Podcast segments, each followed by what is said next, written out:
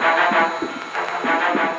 Para todos que gostam de artes marciais, começamos a edição de número 88 do podcast Super Lutas. E hoje vamos dedicar nossa resenha para falar do Brasil feliz de novo no MMA com a vitória de Alex Poitin sobre Israel Adesanya no UFC 281 no último sábado. O podcast Super Lutas é um oferecimento da Urbet, a casa que patrocina Alex Poitin e a cobertura exclusiva do Super Lutas direto de Nova York, além de oferecer mais de 3 mil jogos online para você se divertir. Lembrando sempre, aposte com responsabilidade e só é permitido para maiores de 18 anos.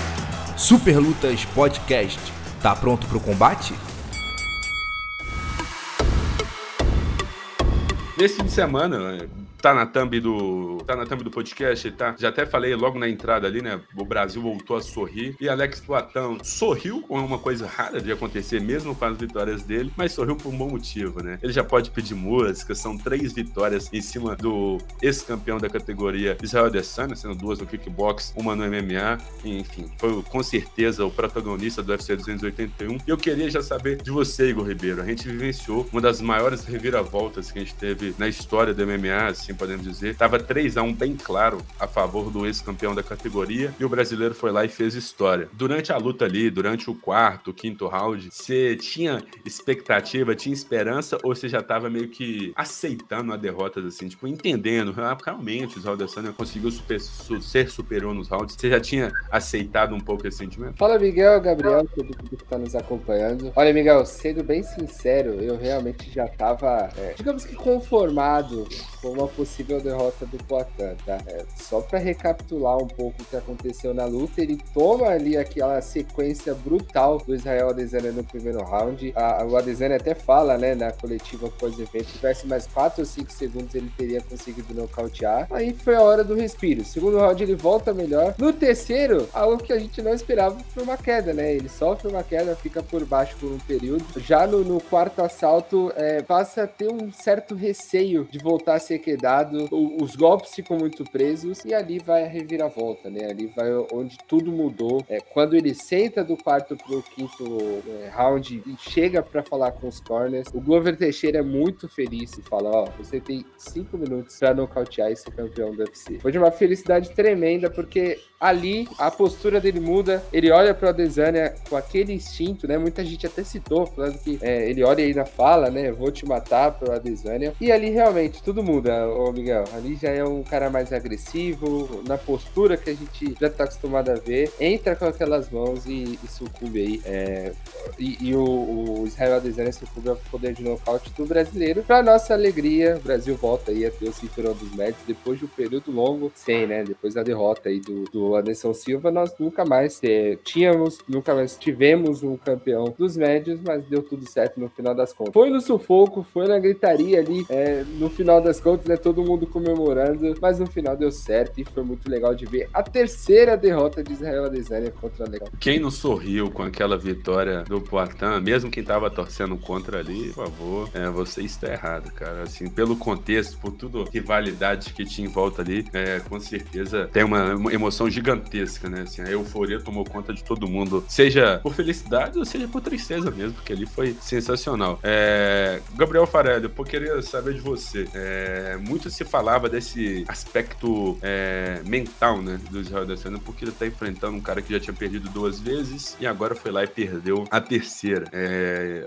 eu vou até pegar uma frase aqui do, do Twitter lá. O José Luiz falou assim: O Massaranduba nasceu para bater no outro homem. E o Alex Oatan nasceu para bater no Adesanya. É, você acha que o nigeriano acabou criando o próprio monstro dele ali, né? É, como se fosse, sei lá, a criptonita dele, podemos dizer assim. Para quem é fã de herói vai entender a referência. Você acha que é basicamente isso? Fala, Miguelzão. Cara, é, é isso. Não tem. Eu acho que não tem outra forma de, de explicar. É, é, desse jeito. Eu até brinquei na, na live pós-evento que quando o Poatan for declarar o imposto imposto de renda, na lista de filhos vai estar tá lá Israel Adesanya e o nome do, das outras crianças que ele tiver, porque três, três vitórias em duas modalidades diferentes, tendo dois nocautes, então é, é, é, muita coisa, não é, não é pouca coisa. E a gente até comentou, de repente, ele pode ter tentado abstrair um pouco o que aconteceu no kickboxing, separar para esse combate agora, mas não dá para você abstrair 100%, e eu acho que o efeito psicológico dessa, dessa terceira derrota ainda vai ser ainda, vai ser ainda maior numa possível quarta luta. Então é isso, é, a gente fala muito que, que luta é casamento de estilos, né? Às vezes você, o cara pode ser não tão bom tecnicamente, mas o estilo casa ou não casa. E ali claramente tem alguma coisa que sempre bate e o, e o Poitin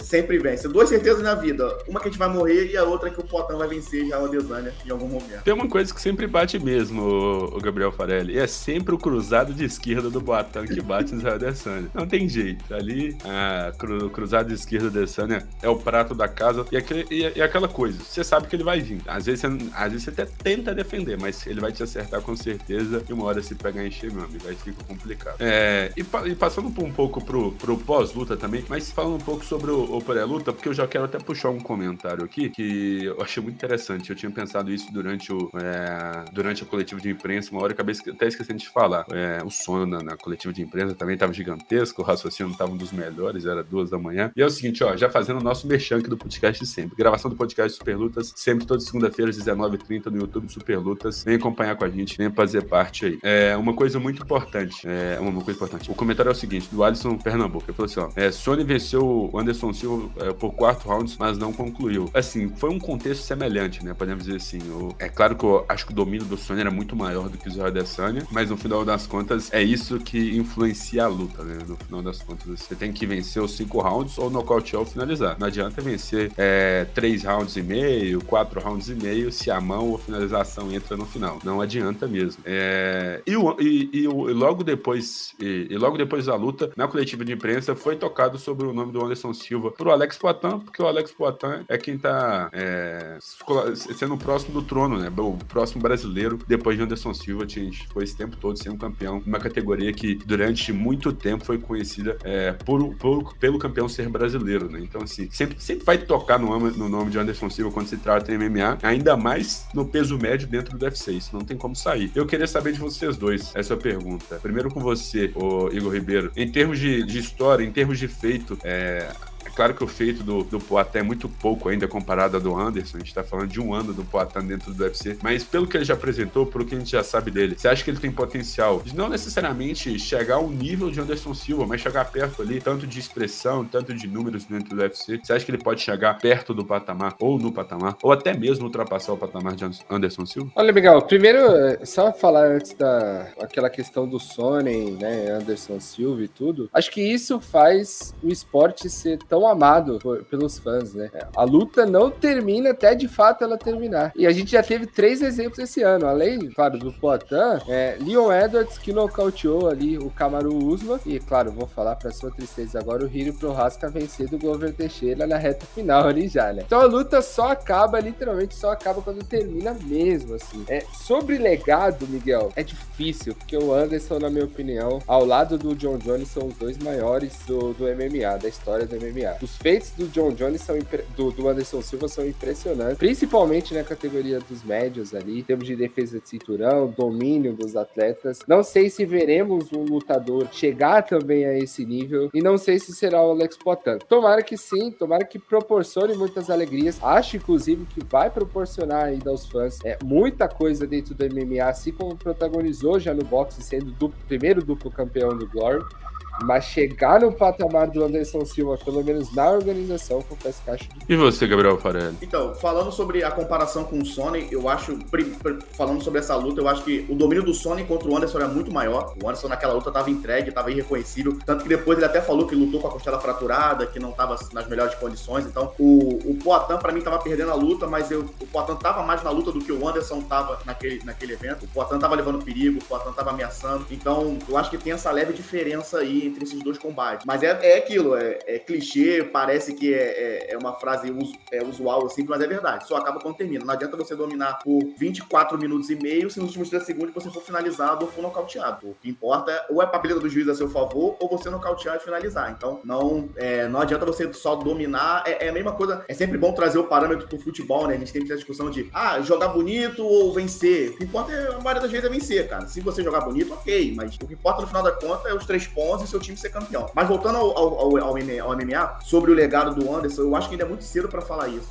O Atan acabou de, de, ser, de ser campeão, ele fez poucas lutas no evento, ele enfrentou praticamente todos os lutadores com estilos favoráveis ao jogo dele, tá? Isso não é um demérito. Ele, eu acho que o único ali que mais tentou um pouco mais a luta agarrada foi o Michailite, não é dos melhores. Todos os outros três foram pra trocação, que é o ponto forte dele. Então ele ainda não enfrentou wrestlers, então ele tem que passar por alguns testes ainda. Isso não vai desmerecer se amanhã ou depois ele perder pra um cara da luta agarrada, ele não vai ser menos campeão do que isso. Mas o Anderson teve um, um número gigante de defesa de, cinturão. O Anderson ficou muitos anos invicto. Então ainda tem um caminho bem longo pro Poitin percorrer. Até pensar nisso, até sequer começar esse debate. E tem um outro ponto também, né, Gabriel? É, justamente pegando esse gancho seu. Acho que estilos fazem lutas e tempo é muito difícil da gente é, comparar. É o que eu sempre digo aqui. Porque o Anderson, por exemplo, se a gente pegar toda a trajetória dele, eu não sei se ele pegou um atleta tão graduado na trocação, claro, falando do é, como o Adesanya ou como o próprio Poitin. Também não sei se ele pegou o wrestling, por exemplo, é, como o Shimaev, que já desafiou o próprio Poitin. Então acho que vai também muito do momento e do estilo, né? Estilos fazem lutas. Até por isso também o Poitin teve o caminho mais curto até o cinturão do UFC, não passou por grandes problemas contra a Grappler. E acho que, que é muito disso também, de saber gerir, né? De ter essa inteligência ali para gerir a trajetória de um atleta na organização. O Poitin foi muito bem nisso, conseguiu é, favoráveis confrontos, né? Que não, digamos que arriscasse, arriscasse tanto o jogo dele no chão. Claramente ainda tá evoluído nesse quesito. E se continuar nesse caminho enfrentando trocadores, acho que pode emplacar uma boa sequência do, de defesa de queda, né? De defesa de cinturão. Agora, contra lutadores do grappling, vai ficar naturalmente mais difícil, pelo menos a curto prazo, né? A longo prazo, acho que ele tem condição de fazer como o próprio Israel de adaptar um pouco o estilo, conseguir neutralizar as quedas, as possíveis quedas dos adversários.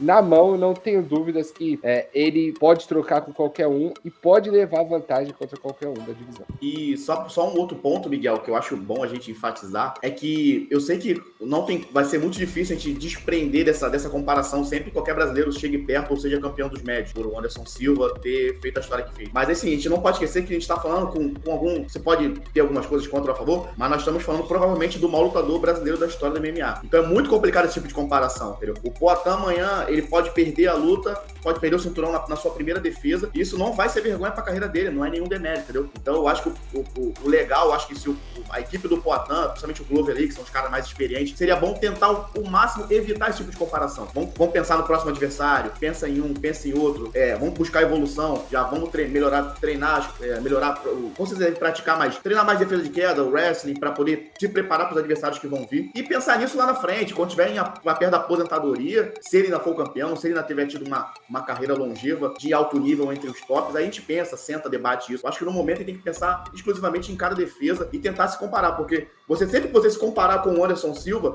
você vai acabar ficando um pouco abaixo. E, e, e soa como demérito, que não é. Não é porque você não é o maior de todos os tempos que você é um cara ruim, ou que você não é um cara talentoso, que você não teve uma carreira digna. Então acho que pro Poitin é essencial ele tentar ao máximo desprender, evitar esse tipo de comparação. Com certeza, né? E, e querendo ou não, o Poitin já fez história. Isso aí a gente precisa falar. Não fez a história que o Anderson Silva fez, mas fez história vencendo o Israel Adesanya com menos de um ano de UFC, com, menos, com um pouco mais de um ano de UFC.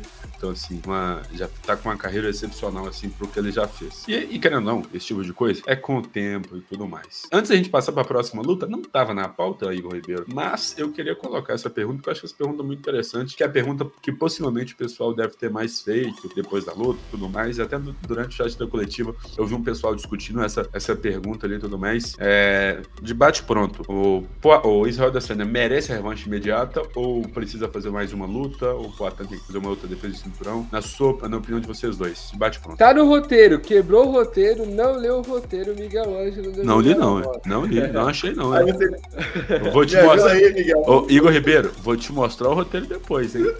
Vou te mostrar olha, o roteiro olha, depois. Olha que eu vou falar disso de novo e aí eu vou querer sua opinião, Miguel. Mas resumidamente, acho que. Ih, vixe, é, verdade, achei. Que... Foi mal. Não, acho que Agora que eu vi que tá no bloco de notícias. Não acho que seja injusto, não. Se acontecer, é... até pelo período que o Adesanya se manteve como campeão do UFC, pela rivalidade histórica dos dois e pela luta que ele fez, né? Quer queira, quer não, ele estava vencendo. É, se a luta fosse para decisão do juiz, naturalmente também sairia com os braços erguidos. Então não acho que seja nenhum absurdo. Eu vi que falava da revanche, mas não vi qualquer pergunta sobre a revanche. Pra mim era só sobre a casa de aposta, mas enfim, peço desculpas. E então, não vou pedir do Gabriel Farelli, já não aproveitar que eu abri a, a brecha aqui. Gabriel Farelli, você acha que merece revanche de imediato pela toda a história que ele fez na categoria já, o campeão, esse campeão? Eu, eu, até, eu até debati, a gente até citei esse ponto no, na, na, coletiva de imprensa. É, o UFC vai ter, vai ter uma, uma situação muito, uma, uma sinuca de bico pra decidir, né? Porque o, o Adesanya tem o direito de, de exigir a disputa de cinturão por tudo que ele fez, limpou a categoria, ele cinco defesas, ele é um cara, um dos maiores da história da divisão. Eu acho que ele tem o direito de chegar lá, bater na mesa, falar, não, eu quero,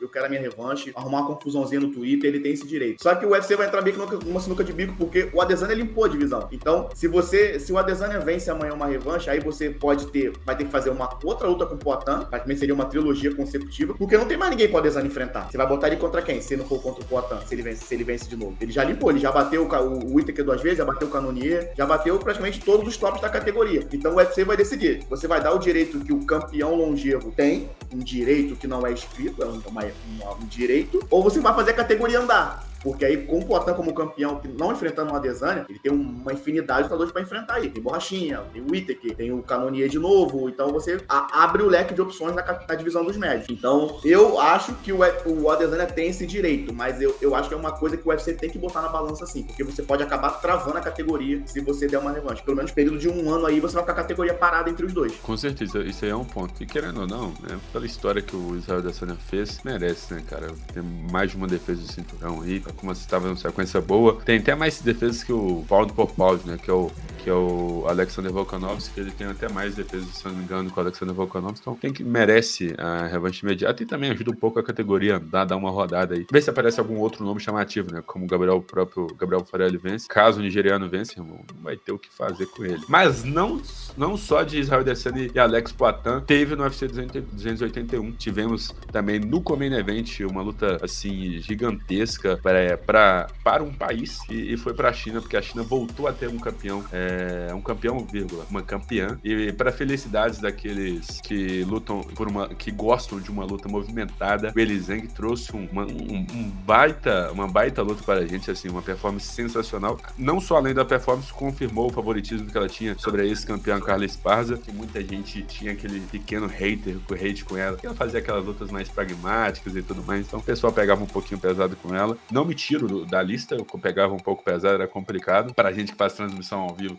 ver aquela luta sem cochilar, sem piscar o olho, é complicado, não vou negar, ainda mais quando aquela contra a Rosa na Majumas. Mas enfim, é... fora isso, queria saber de você, Gabriel Faria, começando com você agora no Comain Event. É... A chinesa já tinha sido campeã, perdeu o cinturão para Rose, recuperou agora e eu queria saber sobre, sobre eu queria saber de você, que você acha que a, a campeã agora, depois de ter reconquistado o cinturão, para mim, de, quando ela venceu a Jéssica Batistaca, ela era uma lutadora. Hoje ela é outra, em nível de, de jogo, né, de qualidade de jogo, de ser completa e tudo mais, de ter armas. Você acha que da agora pra frente ela tem jogo para ser uma campeã dominante? Ou você acha que a categoria é muito concorrida, dependendo ali do encaixe técnico nas próximas lutas, ela pode ter um pouco de dificuldade? Bom, Miguel, primeiro, eu sou suspeito pra falar da Zeng, é uma lutadora que eu sou fã, uma lutadora que eu gosto muito de ver lutar. E fiquei ainda mais agradecido porque ela tirou o elefante da árvore, né? Que era um absurdo, que era a Carla Esparza ser campeã. Depois daquela luta ali, que aquela luta com a Rose na Marruna, eu acho que tinha que as duas sem cinturão, empate e ninguém ninguém é campeã, porque foi concurso encarada praticamente. Mas voltando ao assunto da Zeng, eu acho que ela, eu creio que ela tem total condições de se manter como campeã, ter um Reinaldo longevo. Eu não acho, eu acho ela muito talentosa, ela tem uma trocação excelente, ela tem uma, um bom jogo de queda. Não, ela não é tão acima das outras que, que, que seja um favoritismo absurdo, mas eu creio que ela tem jogo para vencer praticamente todas ali do top da divisão. Rose, a, agora a Jéssica subiu, né? A Mandinha Lemos, a Marina Rodrigues. Então eu acho que ela tem jogo ali para se manter como campeã. É uma atleta muito talentosa, é uma atleta que você vê no, no, nos vídeos, nos, nos treinamentos, que ela é dedicada, ela tá sempre buscando evoluir, tá sempre buscando novos treinos. Ela passou um tempo na academia do Henry Rudo lá, lá, lá, no Arizona, pegando experiência, pegando treinamento. Isso é bom, isso é importante pro lutador para poder um pouco da sua zona de conforto. Então, eu gosto muito da Zeng e é uma lutadora que, para mim, é, é bom ver uma lutadora talentosa como campeã e ela tem tudo para ter um longo reinado na divisão. Exatamente, tem tudo para ter um bom reinado longo da na, na divisão. Só que fica aquela dúvida de qual que vai ser a próxima adversária dela. A categoria tá um pouco embolada. Então vou dar uma passagem rápida aqui no ranking para facilitar talvez a pergunta de Igor Ribeiro. Possivelmente ele já deve ter um nome em mente, mas para o pessoal que está nos ouvindo tanto aqui na gravação no YouTube quanto nos, nas plataformas de áudio, a categoria atual do ranking antes da última atualização é, tem a Rose em primeiro lugar, na mais em primeiro lugar. Possivelmente o Carlos Paz vai pegar ou a primeira ou a segunda posição. Segunda posição era da Willy Terceira era é a terceira da Amanda Lemos. Tem a Jéssica Batistaca, Marina Rodrigues e Ian Chayonan. Igor Ribeiro, assim, eu falei até o top 6. Para você, qual que vai ser o próximo passo da Willy dentro da categoria? Você tá dois possíveis caminhos, Miguel. É, o primeiro, digamos que até natural pelo, pelo andamento da categoria, seria a Amanda Lemos, que acabou de vencer a Marina Rodrigues, né? Acho que a Marina Rodrigues já teria um title shot garantido, é, mas acabou perdendo, então a Amanda Lemos se coloca em uma boa posição. E um outro caminho interessante pra gente ficar de olho. Jéssica Batistaca luta em janeiro contra a Lauren Murphy no Rio. Na categoria de cima, claro, né? A divisão das moscas ali. Mas vencendo, eu não descarto fazer essa revanche contra o Zeng, né? As duas já têm uma história, o Elis já venceu é, a Batistaca no, no, no UFC na China, inclusive. E pode acontecer essa revanche, por que não? Não acho um cenário improvável, diria que até um cenário bem possível, né? Porque o UFC gosta de, da, da Jéssica Batistaca. E, mas eu acho que o caminho agora pra chinesa é enfrentar uma das brasileiras, viu, Miguel? É, isso você tocou num ponto aí que é complicado, né? Se a,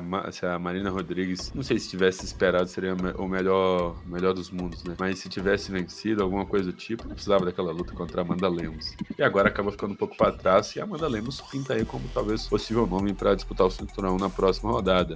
Agora, parando para pensar aqui de bate pronto, seria pedir demais aí da, da chinesa uma luta aqui no Rio contra a Amanda Lemos para enriquecer o card do UFC 283? Cara, pelo time eu acho que não vai rolar, Miguel. Acho que pelo time só. Sim. Mas seria uma lutaça, sem dúvida. Se fosse, por exemplo, no dia do UFC 280, 280 a luta, será ah, que daria aí, tempo? Aí acho que sim, aí acho que sim. Porque a gente falou do Charles, por exemplo, né? Se o é. Charles é. vencer, ele pode estar no UFC 283. Por que não? Mas aí eu acho que sendo em novembro, com um pouco mais de dois meses para se preparar, acho que não vai rolar, não. Mas seria legal, claro. Só pra, pra falar uma coisa, Miguel, uma coisa que eu, eu tenho essa. É, eu, eu, eu, fiquei incomodado com a Marina. Quando ela vinha numa boa sequência, ela lembra que ela teve uma entrevista pro canal Combate, que a, que a Evelyn perguntou pra ela assim: quem você quer enfrentar? Quer enfrentar a campeã? Assim, ela, ela tem. Ela, ela, não sei se ela não entende, eu, eu sei que pode não ser o estilo dela, mas ela tem que entender que também são negócios, também são business. Ela tem que provocar, ela tem que falar, tem que desafiar alguém. Se a pessoa tem o tem um, tem, tem um microfone na mão, você tem uma rede social e você vai enfrentar quem o UFC quiser, você não pode reclamar quando acontece uma situação como, como foi com a Amanda Lemos. Ela enfrentou uma lutadora abaixo dela no ranking, uma luta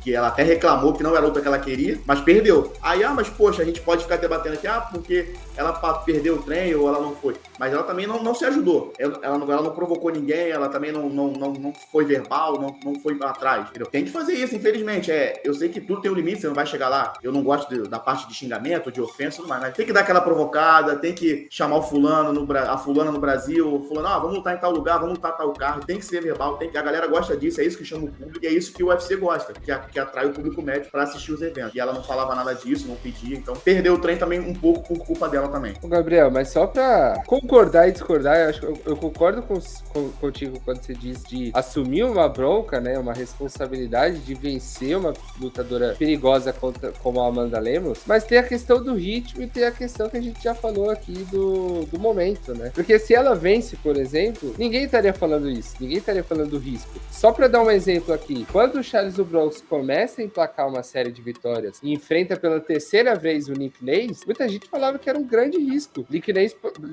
Nick podia oferecer um risco tão grande de vencer o Charles do Bronx e frear o Charles ali. Mas como venceu, ninguém lembra disso. Concordo contigo. Para mim também deveria ter chegado no, é, no momento em que falou, ó, venci a Ian Shonan, parei aqui, vamos esperar. Mas chega a oportunidade na porta, quer manter o ritmo para chegar mais forte numa eventual disputa de título, faz mais uma luta e corre risco, né? A gente também não pode falar como se fosse, é, o que eu posso dizer, como se fosse assim uma, é, uma coitada entre aspas, uhum. não no sentido ruim da palavra, mas uhum. de aceitar a luta, porque é o risco que ela corre. Perdeu, vai ter que reconstruir a caminhada. Eu, eu, nem, critico, eu nem critico a. Eu nem reclamo da, da escolha da luta ou dela ter aceitado, porque gente sabe que o lutador ganha quando luta. Então, se você ficar muito tempo parado também, é complicado. Mas ela é, ela não pode, ela não pode, a gente não pode reclamar do risco, ela, não, ela, ela aceitou, pô, paciência. O que me incomodou mesmo foi o fato de quando ela vinha numa boa sequência, dela não ter se, ter se, se exposto mais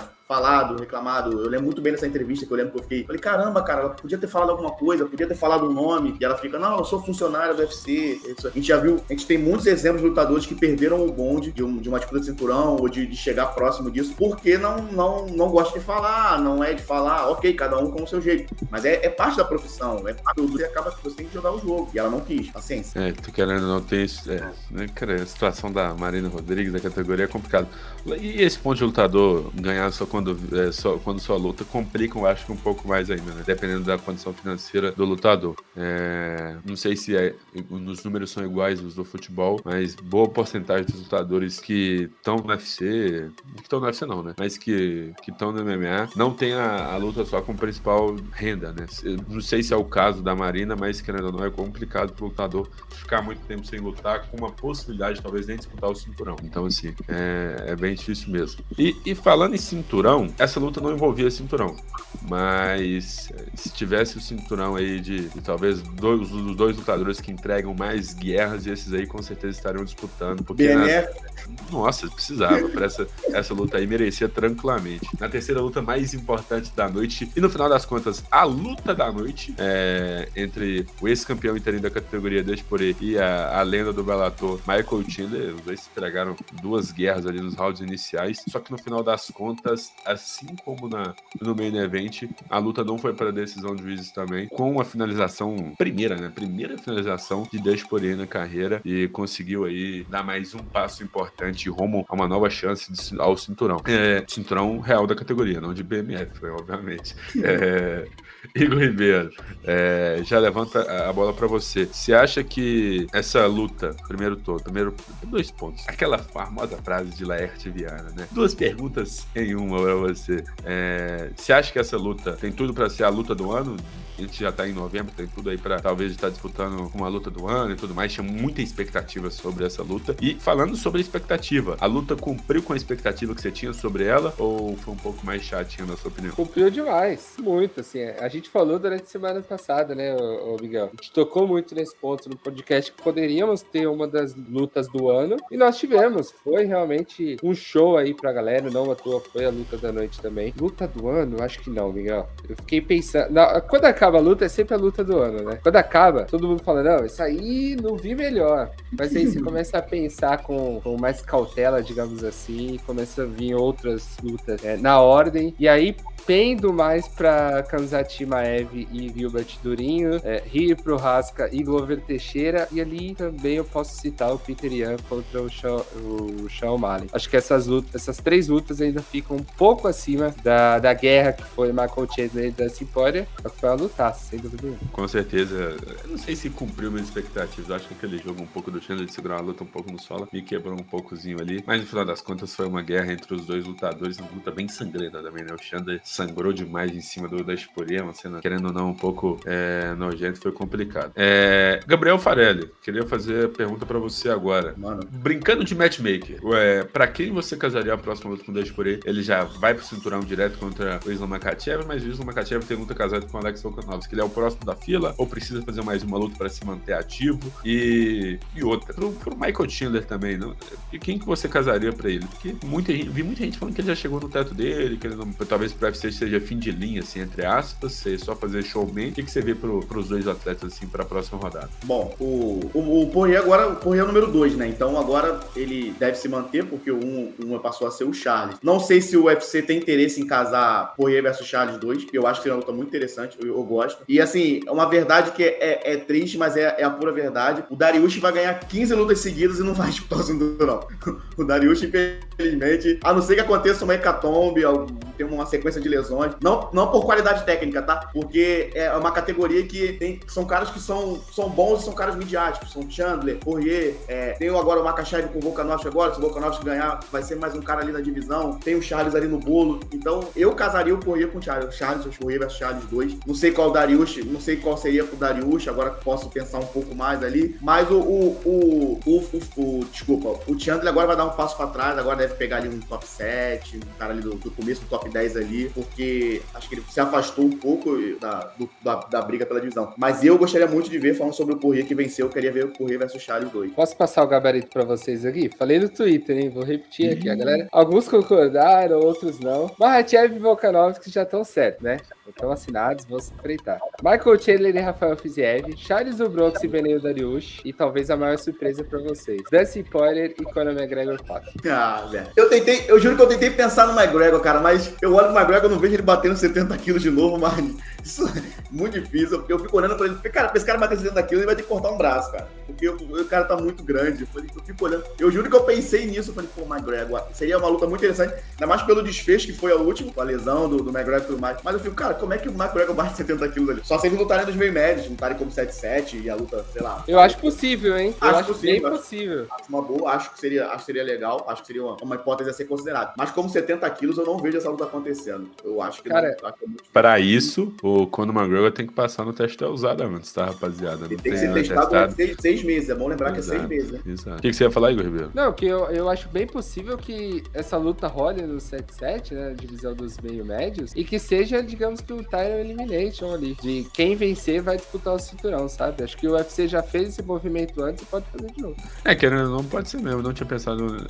É que eu já tinha pensado no Conor McGregor, mas tá gravando filme, tá com essa vida de artista aí. Eu talvez pensei, ah, vai demorar um pouquinho pra ele voltar pro teste da usada. Entrar no teste da usada é um pouco mais de seis meses. É, é um pouco mais não, né? São seis meses pra ele ser liberado. A gente sabe que se o UFC fazer uma, uma marangandaia lá, consegue facilitar, né? Já teve a vida facilitada quanto com o Brock Lesnar. Deu ruim depois, deu ruim depois. Deu, não passou no teste da usada. Mas pro UFC botar o dinheiro no bolso, a gente sabe que o UFC é doido pra fazer isso, né? Não tem jeito. Cara, mas doideira, né? O pessoal tá lembrando também, tem o Tsarukian, tem o Matheus Ganro ainda. Loucura essa divisão, hein? Além das três grandes lutas que tivemos no card, tivemos duas, eh, tivemos duas lutas envolvendo o no UFC 281. Renato Moicano deu show, pediu dinheiro, pediu bônus, mas no final das contas não ganhou o bônus, mas ganhou sua luta, eh, vencendo o adversário tanto em pé e finalizando logo depois no solo, vencendo Brad Riddell. O Elton Tuma acabou saindo derrotado eh, na decisão de juízes por André Petrovski. Assim, aquela mística, né?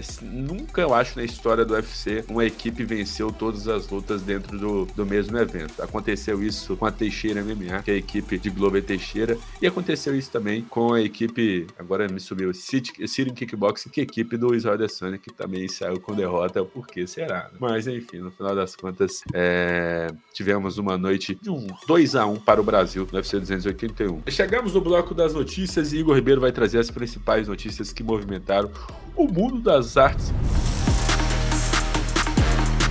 Igor Ribeiro, melhor no mundo das artes marciais é, nesses últimos dias? Pois é, Miguel, a gente já falou aqui sobre o Poatan no primeiro bloco, o possível próximo desafio para ele. É, candidato Shimaev foi no Twitter ali, pediu por uma luta contra o brasileiro e até desafiou para luta acontecer no Brasil. Eu queria saber de vocês, tem um hype tremendo é, no sueco, principalmente pelo jogo e pelo domínio dele sobre seus adversários. Em termos de encaixe técnico, seria uma, o pior encaixe é, pro, pro Poatan agora? O que vocês acham? Miguelzão, pode falar? Quer pode falar? Vai começar, Miguel? Pode, pode, pode. Eu acho que, pra mim, cara, eu, seria um encaixe muito, muito difícil pro Poatan. Até pra- ele não enfrentou ainda um, um grappler e um grappler com a qualidade do Shimaev. O, a gente já viu na luta contra o Durin que o Shimaev não é, não é super-herói, não, é não é que ele não é intocável, ele é um cara tão humano quanto. Mas seria um confronto interessante de ver. Não, não porque eu acho que o, que o Shimaev vai, vai passear, mas seria interessante ver como é que tá a defesa de quedas do, do, do Poatan contra um cara de alto nível, contra um cara qualificado, contra um cara que vai, vai grudar nele, vai tentar fazer, ficar em cima dele no- na luta agarrada, tentar derrubar o tempo todo. Um cara que tem um preparo físico muito bom, e um, cara com um preparo físico muito bom. Então vai, é, seria um duelo muito interessante, um duelo muito complicado pra testar o Poatan. Eu gostaria muito de ver essa luta, ainda mais sendo no Brasil, né? Porque tem o treinador do Shimaev, que é o, que é o Alan Finfou, que é carioca, entendeu? O Shimaev é um cara polêmico, é um cara que, que gosta da- da- da- do público, gosta daquela confusão, aquela confusão no bom sentido, né? De levantar a galera, de fazer de fazer a galera ferver. Eu acho que esse seria um cara que é logo provocar para poder deixar, deixar a torcida contra. Seria um duelo muito interessante de ver e ainda mais no Brasil. Eu pagaria ingresso feliz pra ver uma luta dessa. Miguel Ângelo, vou passar outra pergunta pra você, aproveitar, tá? Poatan e Shimaev no Brasil. Quem que você. Quem que largaria como favorito, na sua opinião? Na sua Aí- opinião, tá? Não nas casas de aposta. Eu acho que nas casas. Ah, não. é mais. Na- Nas casas de apostas é complicado. Eu tava pensando pelas casas de apostas em si. Pô, cara, vou ser bem sincero, vou bater nessa tecla aqui.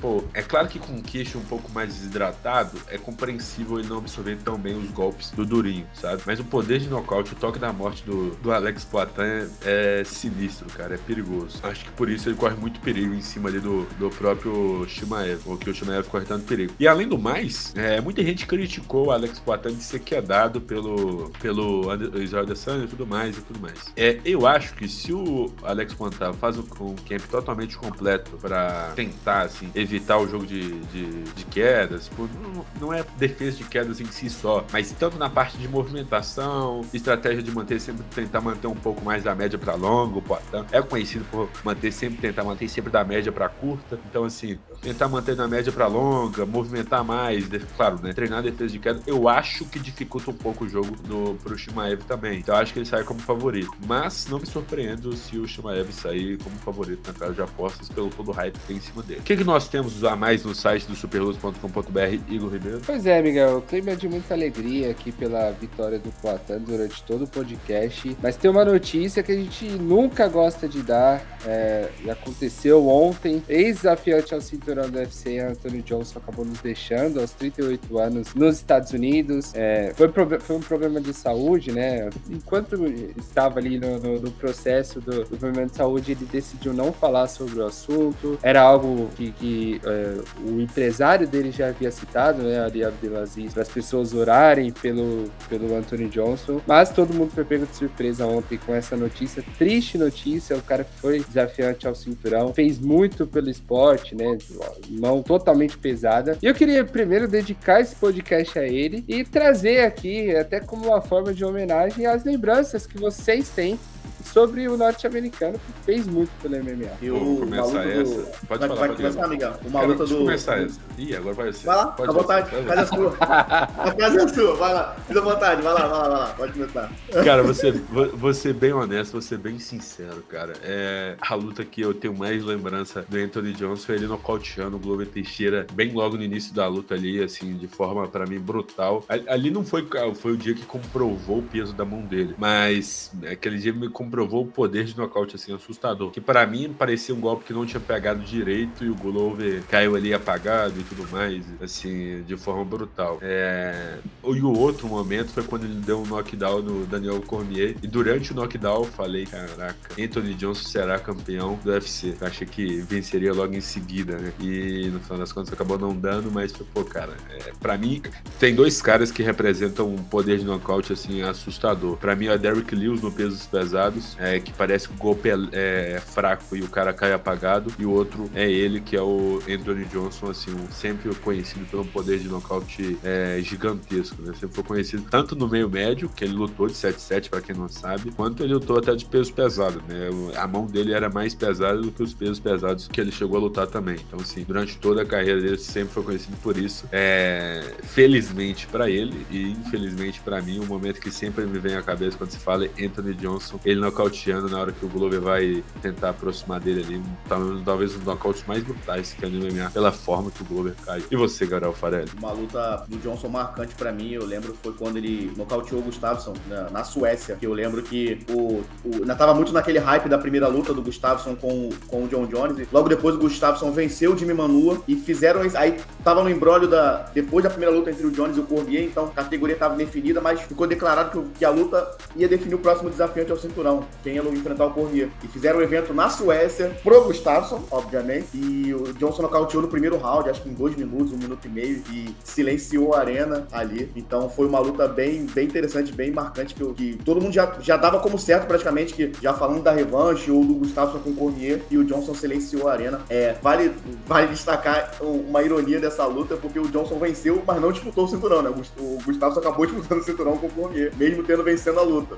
Mesmo tendo vencido a luta. Mesmo tendo perdido a luta, o Gustavo disputou o cinturão com o Cormier. E vale, vale ressaltar aqui, isso não é, é o, o, durante toda a carreira, ele, o Johnson passou por várias categorias de peso, né? Chegou a lutar de meio médio, chegou a lutar de médio, chegou a lutar de meio pesado. Então, é, como a gente fala, foi um funcionário mesmo do MMA, né? Um cara que lutou em várias categorias, lutou no Bellator, lutou no extinto WSOF, que hoje é PFL, então um cara que se dedicou aí ao esporte, tinha suas controvérsias, mas sempre foi um cara, sempre foi um lutador que trazia. A luta dele nunca, dificilmente a luta chata, sempre, sempre tinha, podia esperar um nocautezinho, uma, sempre ficava com aquela mão, você sempre ficava esperando um nocaute, então que descanse aí, que faça uma boa passagem. Cara, é, é, endosso tudo que vocês citaram aqui. É triste da gente ver, assim, realmente aquela notícia que chega que a gente fica mal, que, por exemplo, a gente recebe ontem no domingo, a gente já pensa, pô, o cara que tava é, com o talento dele, o que fez tanto pelo esporte, nos deixar tão, tão, tão cedo, né? 38 anos, a vida inteira pela frente aí, né?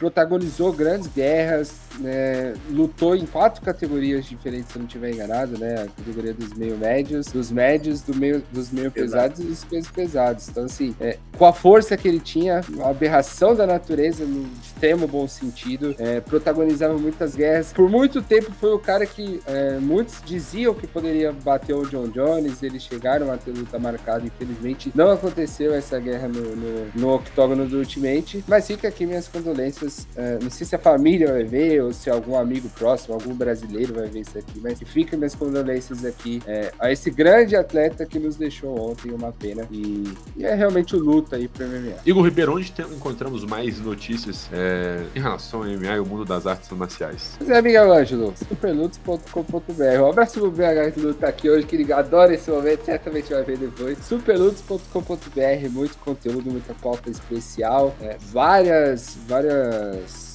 vários tópicos ali falando do Israel Adesanya, do Israel Adesanya, do Poatan tem para sair durante a semana, a disputa de cinturão do Patrick Pitbull no, no próximo, próxima sexta-feira, né? Então, entrem lá que eu tenho certeza que vocês vão adorar, tem muito conteúdo hoje.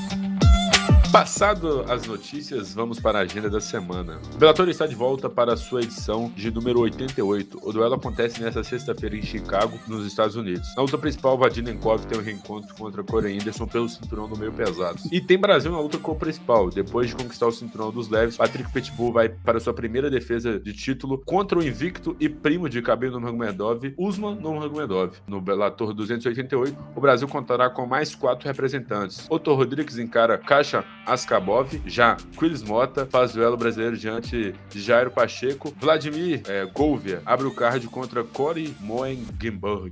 O nomezinho complicado, hein? Atenção aos fãs do Bellator. O evento dessa sexta-feira tem previsão de início para as 20 horas com o card preliminar. O principal começa por volta das 23 horas. Já no sábado, o UFC Las Vegas 65 traz o confronto entre gigantes Derrick Lewis e Sergei Spivak na luta principal. O evento terá Rodolfo Vieira no card principal. A lenda do jiu-jitsu fica frente a frente com Code Brand. No card preliminar, teremos três competidoras. Jeffner Maia encara Marina Moros, Maria Oliveira, famosa amiga da Anitta, enfrenta Vanessa Demopoulos e, e Natália Silva quer proporcionar a primeira derrota para Teresa Bleda. Fiquem de olho em todos os lutadores do UFC nesse fim de semana. Hein? Alguns já são mais conhecidos, mas todos eles têm grandes chances de ir bem longe dentro da categoria. O UFC Las Vegas 65 acontece neste sábado a partir das 15 horas. O podcast foi realizado por mim, Miguel Ângelo, o DJ Khaled com cabelo descolorido do MMA, estive na presença dele, Igor Ribeiro, o Neymar do Super Lutas e também tivemos a presença de Gabriel Farelli, mais conhecido como o Homem do TR, o Homem do Tempo Real do Super Lutas. E esse podcast foi editado por, por ele, o mago das edições audiovisuais, Igor Lessa. Aguardo vocês aqui até semana que vem.